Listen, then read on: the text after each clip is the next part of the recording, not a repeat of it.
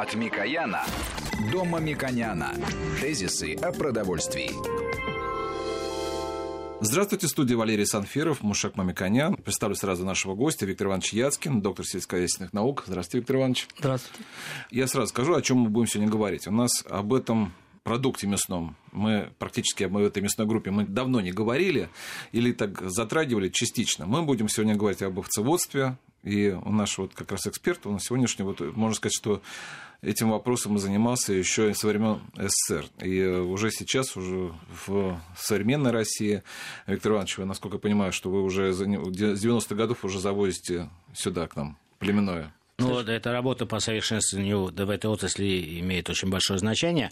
Мы будем говорить об овцеводстве в более широком плане, но для потребителей будет интересно, что мы будем говорить о э, потреблении баранины, ягнятины. Эта сфера достаточно интересная. Э, многие люди, которые имеют э, э, более старший возраст, они больше знают об этом продукте, чем молодежь. И я вижу несоответствие того, что этот продукт должен иметь больший спрос на рынке, чем имеет.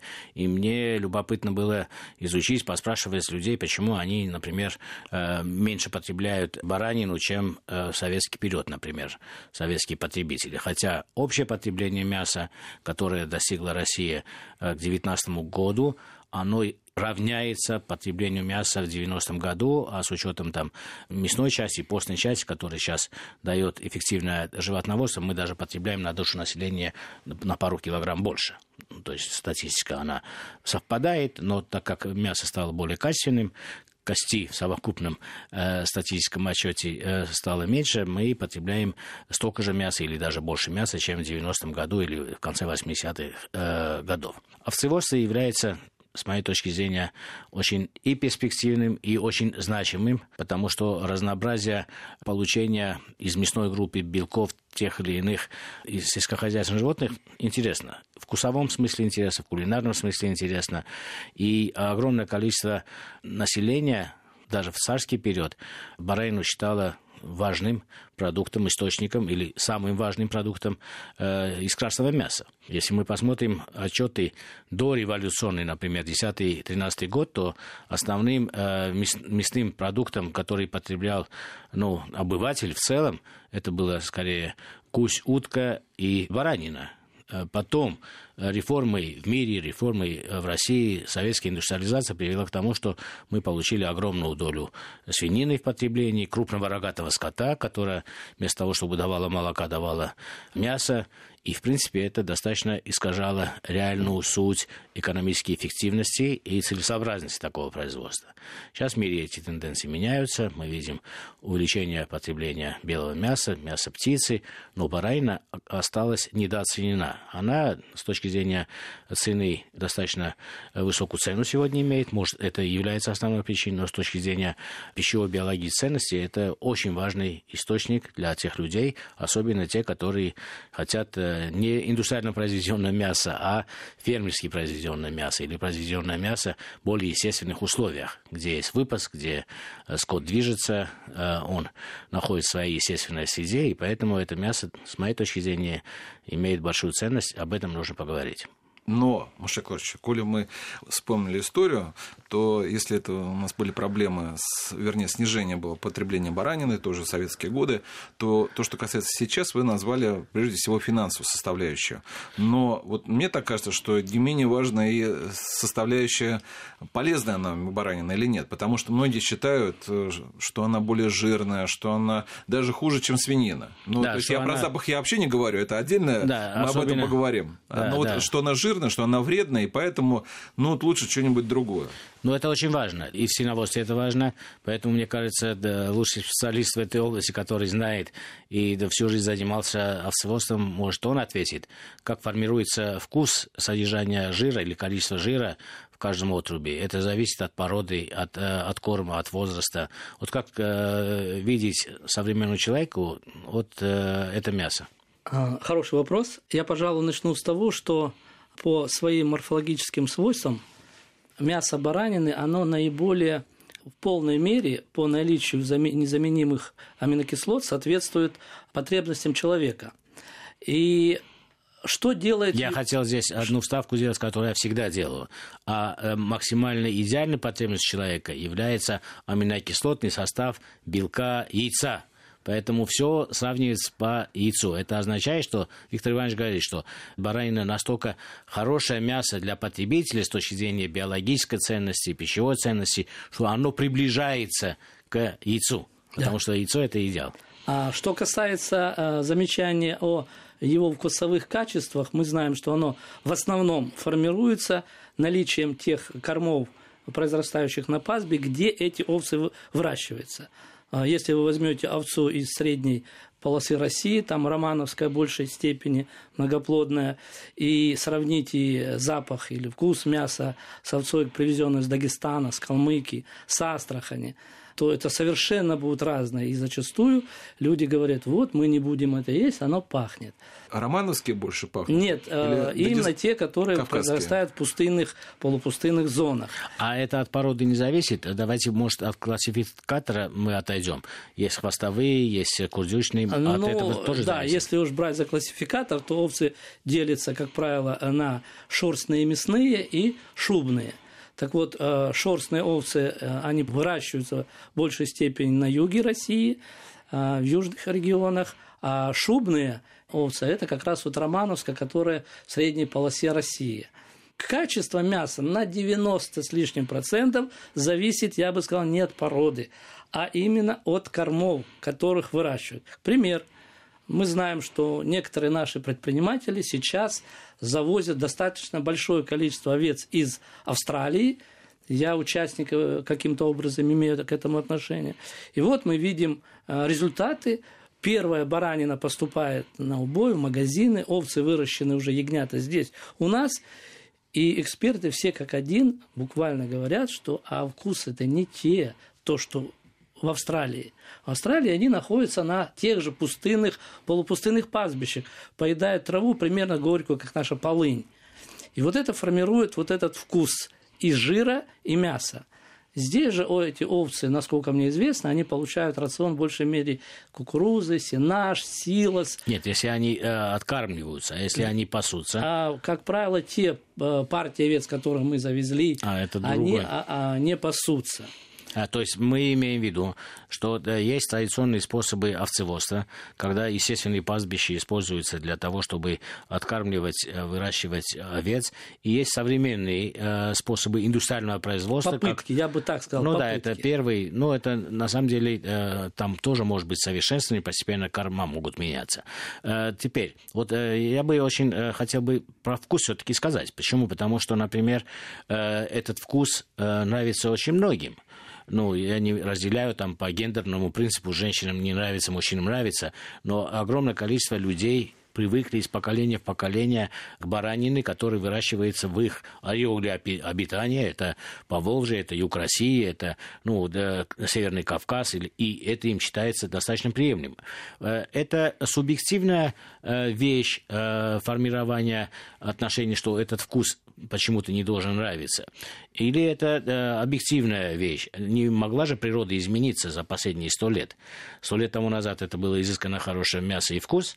Э, сегодня многие потребители считают, что этот вкус им не нравится. И кроме того, нужно сказать, если корма сухие, то есть они пряные, да, воды меньше, то, естественно, они формируют этот вкус, и это на, на самом деле скорее ценность, чем э, недостаток. И когда этот вкус даже, э, этот запах прилипает даже к рукам, с точки зрения там, э, человека это неприятно, потому что он должен потом пойти на работу или куда-то, да, а с точки зрения э, природы э, самого мяса, насыщенности его ароматом, вкусом и так далее, это, это плюс. Правильно я говорю или не так? Сложно с вами не согласиться, Мушек Лорисович. Я вам расскажу один пример из своей жизни. Мы долгое время жили в Калмыкии и занимались э, непосредственно в степи. 90 километров ближайший фельдшерский пункт был у нас.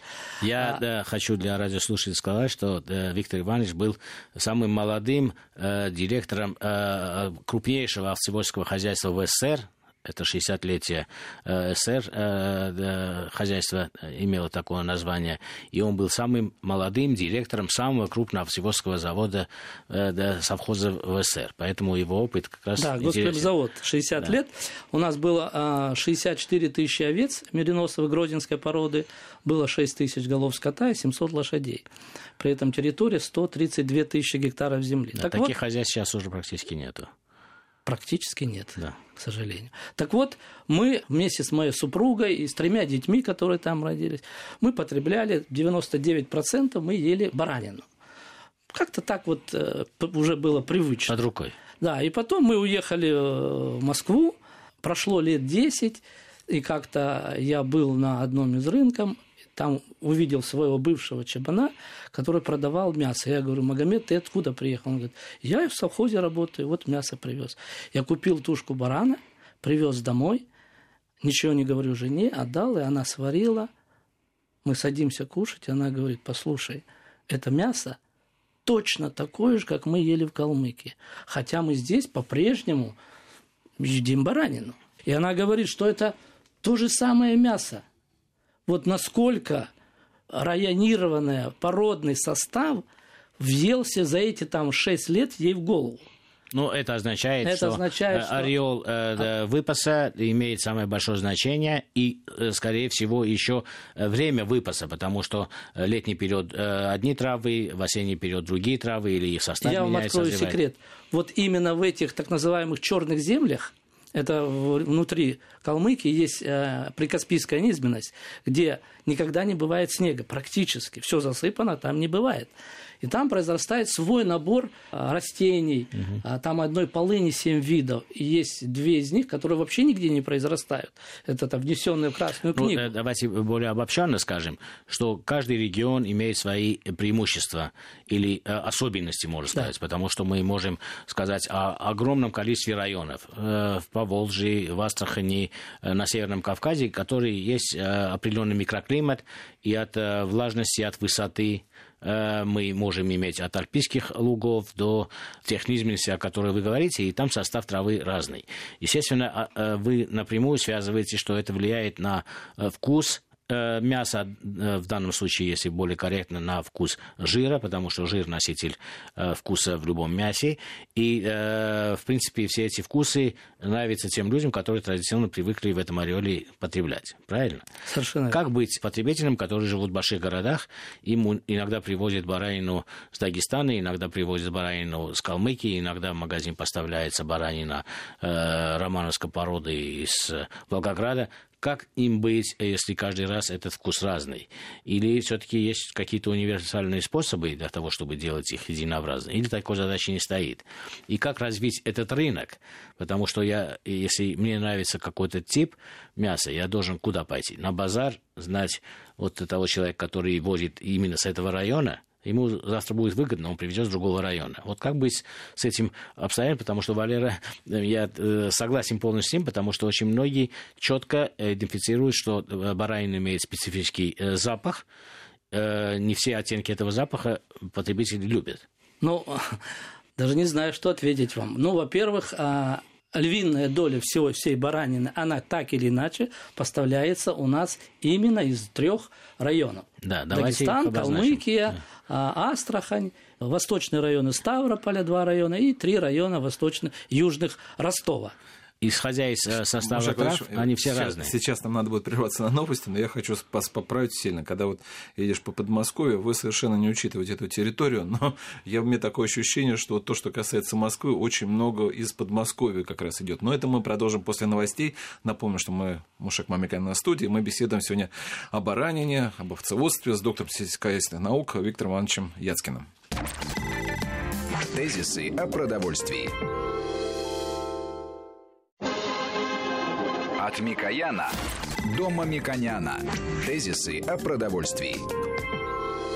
Ну что же, по-прежнему на студии Мушек Мамиканян, в студии Валерий Санфиров, и я представлю сразу же еще раз нашего гостя, доктора сельскохозяйственных наук а, Виктора Ивановича Яцкина. Мы в первой части говорили о том, вообще начали тему баранины, о том, что в дореволюционной России это было основным продуктом питания, в советский период. Это ушло, сейчас идет некоторое, скажем так, наполнение уже опять рынка бараниной, но э, мы вот затронули тему, ну, скажем так, спецификации этого продукта, в частности, это касается запаха. Вот мы говорили о том, что это каса... возможно, это и откуда баранина, это от... можно да, сказать... место откорма и выпаса. Э, Откорм, да. Очень Первый породный состав, да. место откорма и выпаса. Да, э, зависит от э, тех трав, тех цветов, которые получает животное да. в период откорма. И Валера задал провокационный вопрос, на который я не могу не ответить. Вот в Подмосковье мы видим достаточно много барашков, которые пасутся, которые на самом деле потом забиваются и поставляются на, э, ну, на рынке столицы. На самом деле это передержка. Они э, не обязательно, что родились и выросли там, потому что со Ставрополя, э, с Северного Кавказа, с Астрахани приезжают сюда объемы определенные, потом они пасутся в свободном выгуле, их постепенно забивают на полуфабрикаты и на другие виды мясных изделий и поставляют на российский рынок. Это вот так сложилась логистика на сегодняшний день. Я думаю, что в будущем, скорее всего, будут организованы крупные концентраторы убоя в местах выпаса для того, чтобы животное не проезжало такие большие расстояния, не уставало, не попадало в стресс. И, кстати, э, я еще там лет 10-15 тому назад иногда там покупал баранину в Подмосковье, и я всегда спрашивал, а когда эта партия баранины приехала, потому что если вы хотите иметь тот вкус, который он еще вчера пасся на альпийских лугах, то эта баранина не должна после этого пастись там месяц э, в Подмосковье, да, потому что здесь совсем другой травяной состав состав. Мне кажется, э, очень важно э, обсудить потребительские такие важные свойства, потому что наших радиослушателей это будет интересовать. Вот есть баранина, есть ягнятина. Я хотел немножко сместить вектор а, от вкуса к качеству. И вот здесь может быть самое важное при выборе мяса. Мало кто об этом знает. Ну, скажем, когда свиней везут на бойню, в этой машине не доезжает несколько процентов. Это называется стресс, стрессоустойчивость. Когда свинью забивают, и сейчас все более гуманные способы, усыпляющие. Почему? Потому что в процессе до убоя очень многие погибают. Свиньи, да, да, это... коровы и лошади. Угу. Самое стрессоустойчивое животное в этом плане – это овца и птица. Не случайно говорят диетическое мясо, не случайно говорят правильное мясо. Я скажу больше – момент убоя или когда животное чувствует, а оно чувствует, ведь из фильма вы даже видели, да, когда плачут лошади, идущие на убой, овца идет смело. Она... Виктор Иванович, извините, да. мне тут прям, ну это поэтому и овца. Да. Но, Но это, это, давайте а, так. А, на самом что деле... происходит? Да. Что происходит? Я просто хотел физиологию затронуть. Что происходит? В момент паники, страха выделяется гормон откуда свиньи гибнут, да, это адреналин. Он душит, и животное погибает. А у овец этого нет. Даже приведу вам такой пример, может быть, не, немножко устаревший. Когда я был студентом, у нас э, лекции по анатомии сельхозживотных читал профессор Вракин. Это выдающийся физиолог сельхозживотных. Так вот, он приводил такой пример. Бывший артист Барнаульского драмтеатра, первая его специальность такой колоритный мужчина, и он говорил, что когда э, они проходили э, свое ремесло э, в училище или в институте, то им приводили такие данные, наставления от Шекспира. Когда вы играете роль ленивого обманутого мужа, рекомендуем питаться свининой до того. Но когда вам досталась роль пылкого, влюбленного, смелого мужчины, обязательно питайтесь бараниной. Казалось бы, этот факт такой смешной. Но давайте экстраполируем это на на, на регионы. Я, Вы я, открыли я, ящик Пандоры, не, потому что на самом деле мы да. должны потом сделать передачу о да, этических э, вопросах, потому что в мире это очень обсуждается на самом деле. Потребление мяса, какое мясо мы должны потреблять. Должны мы потреблять вообще мясо млекопитающих. Должны мы выращивать... Не, не, это я, очень важный я вопрос. думаю, что мы да. очень нагрузили наших слушателей очень да, много да. деталями, которые после этого они будут думать, поесть там сегодня или нет. Но, но вот э, тема, которую Виктор Иванович затронул, мне кажется, она очень интересна. Вот для Москвы, такого очень динамичного города, ну вообще для крупных городов России, э, когда, если ты ешь баранину, то, что пример вы привели, то ты более становишься стрессоустойчивым, то есть готов уже к работе гораздо... То есть вы это имеете в виду? Да, да. То есть это э, как раз мясо для таких крупных городов? Это ну, ну, ну не совсем. Но, ну, Я да. бы его рекомендовал есть как и в крупных, так и в мелких городах. Я хочу сказать, что мясо, ну, слово правильное в данном случае будет не очень верно сказано, это полезное мясо, которое не вредит вам в будущем, оно не, не навредит вам. Не, ну давайте и так будем говорить, что на самом деле э, с точки зрения э, врачей, диетологов, все в пропорциях. И в пропорциях потребления жира, и белка, и общее потребление э, пищевых волокон с другими ингредиентами, с мясом. Это отдельная тема. Я бы хотел все-таки сосредоточиться на том, что классифицируется как баранина, баранина, что классифицируется как ягнятина. Потому что потребители очень часто не хотят баранину, но они с удовольствием бы ели ягнятину. Вкус здесь другой. Почему эта возрастная группа имеет большое значение и почему мы э, весь год, 20, э, 12 месяцев, не можем иметь одинаковый тип ягненка э, на наших прилавках. Э, такое же положение существует Слушай, в мире. Тут, да. тут очень важно добавить, да. и что в итоге полезнее. Э, что в итоге полезнее? Да. Все же полезнее ягненок ягненок или баранина? Потому что многие считают, что ягненок. Ну, и они правильно считают. Во всем мире, э, если взять Австралию, Новую Зеландию, э, там не потребляют э, овец старых, взрослых. Что такое старая взрослая овца? Это овца, которая провела 5 окотов. То есть она уже 6,5 лет, и в их понимании это мясо, оно непригодно в их понимании для употребления. Она стоит сущие копейки. Сущие копейки его морозят и отправляют в страны, даже, можно сказать, и не третьи, а четвертые там. Ну, где белка не хватает да, в целом, да. В замороженном типа, виде. Боюсь, что это Россия, на самом нет, деле. Нет, нет. Нет, но нет. в 90-е годы ваш покорный слуга пароходами завозил такое мясо. Но когда когда страна была, а, так сказать, голодала, это стоило буквально копейки но мы этим самым сумели как-то вот стабилизировать рынок. Это означает, что да, товарное мясо, которое в мире в основном есть э, да, в развитых, это ягнятина. развитых ягнятина, рынках, в том числе у нас. И у нас да, сейчас это ягнятина. Э, принято того, что продается в льви, э, львиная доля мяса на рынках, это ягнятина.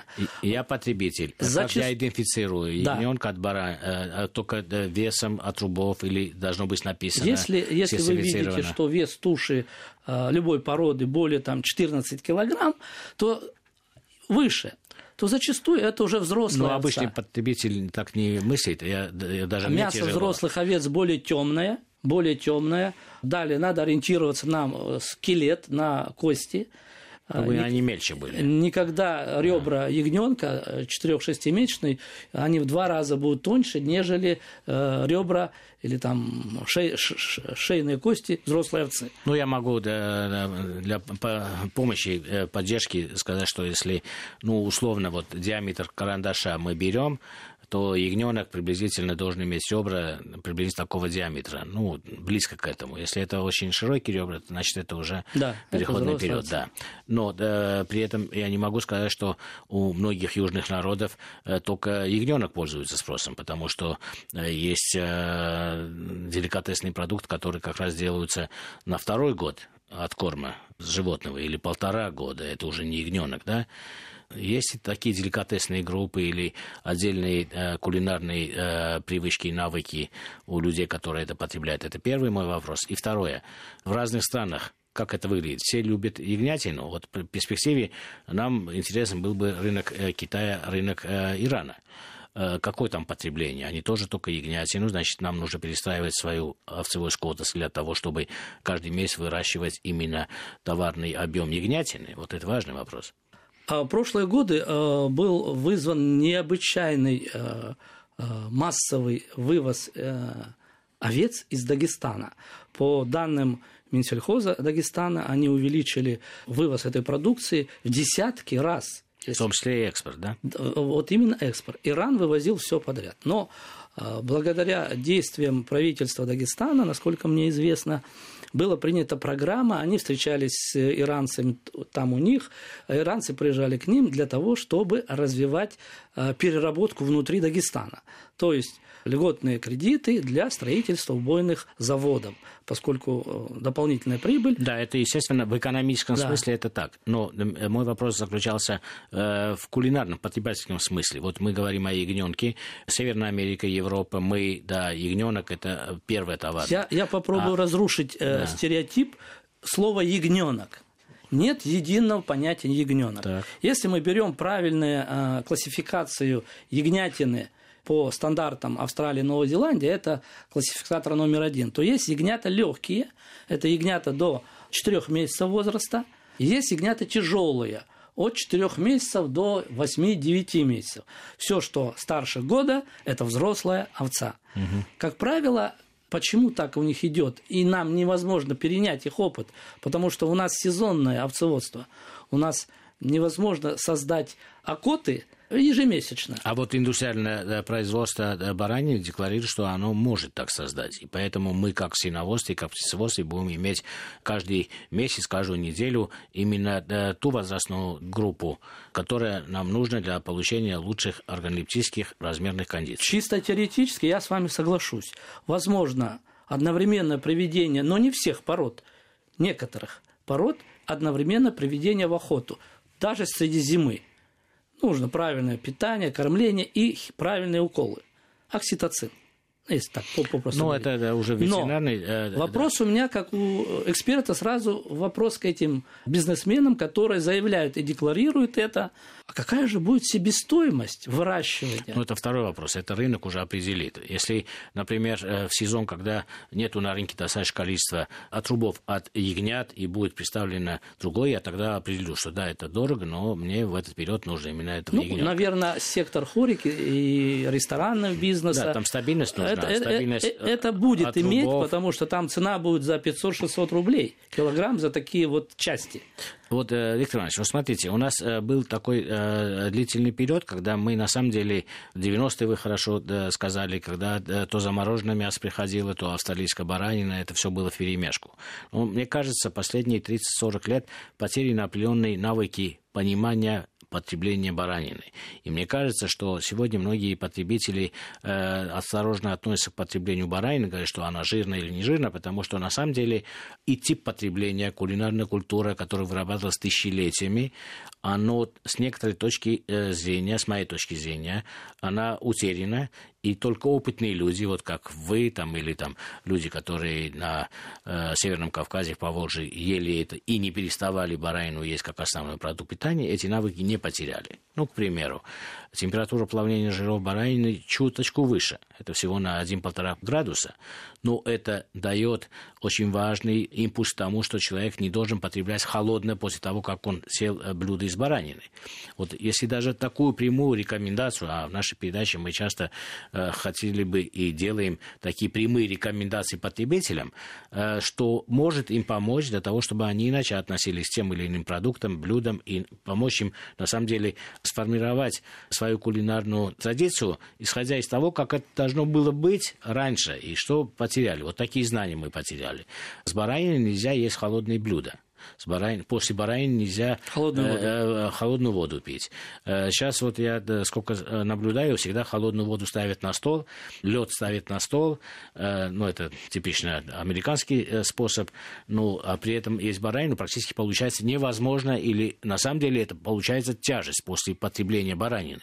И поэтому человек думает, что баранина виновата, а на самом деле виновата утеря традиции, что после потребления баранины нужно полчаса, там, по крайней мере, постараться не видеть пить холодную воду. Или, или заказать горячий да, чай. Да, или чай. Это было бы э, лучшим. Вот такая рекомендация, как вы считаете, важна, нужна? Это э, мешает для э, развития этого рынка? Вы как считаете, это правильная рекомендация? Я считаю, что рекомендация правильная. Она исходит, наверное, из тех времен, когда люди, ну, южные народы, они всегда пили чай горячий, да, и параллельно они всегда совмещали это дело. Но вот здесь такой момент популяризации. А много ли Мушек Лорич видели на телевидении, а, на радио рекламы о баранине? Да, мы видим стейки, ангус, черный, белый. Ну, да, мы да. видели всю птицу, мы видели индейку, а баранины нет. Я думаю, что скоро будет, потому что а крупные производители здесь, стали заниматься здесь этим. Есть одна проблема. У нас в России на сегодняшний день нету игроков на рынке баранины. Вся, вся эта отрасль представлена фермерством ну, 1000-1500 голов овец.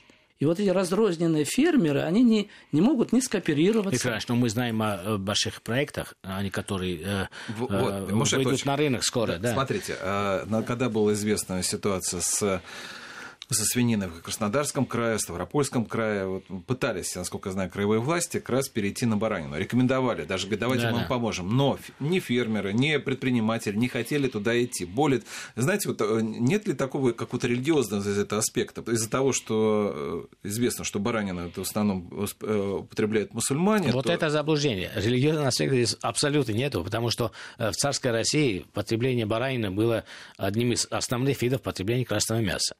Э, свинины потребляли значительно-значительно меньше, поэтому здесь э, религиозные аспекты и вообще они даже и близко не подходят для того, чтобы э, это обсуждать. Мне кажется, просто утеряны обычные кулинарные рекомендации, как быть с бараниной, как готовить, и, и самое важное, потребление, чтобы вот не смотрите. потреблять холодный мы уже поняли тему, что это вкусно и полезно, что это действительно один из самых полезных продуктов. Вот, Машек Виктор Иванович, вот убедите наших слушателей в том, что как, во-первых, нужно есть, чтобы мы дали, дали рекомендацию, и почему нужно есть баранину. Как и почему? Я да, да, точно могу сказать э, одно из важнейших обстоятельств, которое выделяет баранину из всех видов индустриального произведенного мяса там нету антибиотиков в большей степени, не применяются антибиотики, потому что это естественный выпас, это самый натуральный способ и самый древний способ производства мяса. Э, разнообразие цветов, микро-макроэлементов и так далее баранины говорит э, свою пользу, но мы не потребляем достаточное количество баранины, потому что мы не умеем э, потреблять, мы не должны э, потреблять холодные напитки, холодные блюда сразу же после баранины. Мы должны или теплый чай пить, или хотя бы полчаса э, дать паузу для того, чтобы э, наш желудок мог переварить жир бараний при более высокой температуре. Естественно, нужно стараться не жирные отруба потреблять, а постные, как и мы рекомендуем во всех типах мяса. Поэтому я считаю, что если человек опасается антибиотиков, а антибиотиков опасается сегодня весь мир, то баранина – это лучшая альтернатива э, в э, красном мясе, с моей точки зрения. Виктор Иванович? Пожалуй, главное, что сказал Мушек Лорис, это вот последние его слова – а, баранина никогда не будет э, напичкана антибиотиками. Практически ноль. Баранину овец, э, как ягнят, так и взрослых, практически не проходят многочисленные ветобработки. Никаких медикаментов нету. И причина, по которой у нас мало потребления баранины, на самом деле может быть даже она прозаичная. Это самое дорогое мясо. Но если вы хотите видеть ваших детей сильными, смелыми, добрыми и мужественными, ешьте баранину. Спасибо большое. Я напомню, что мы беседовали с Мушеком Миконяном, председателем попечительского совета фонда премии Столыпина. И всю пользу баранина нам сегодня рассказывал доктор сельскохозяйственных наук Виктор Иванович Яцкин. Программу провел Валерий Санфиров. Всего вам доброго. Тезисы о продовольствии.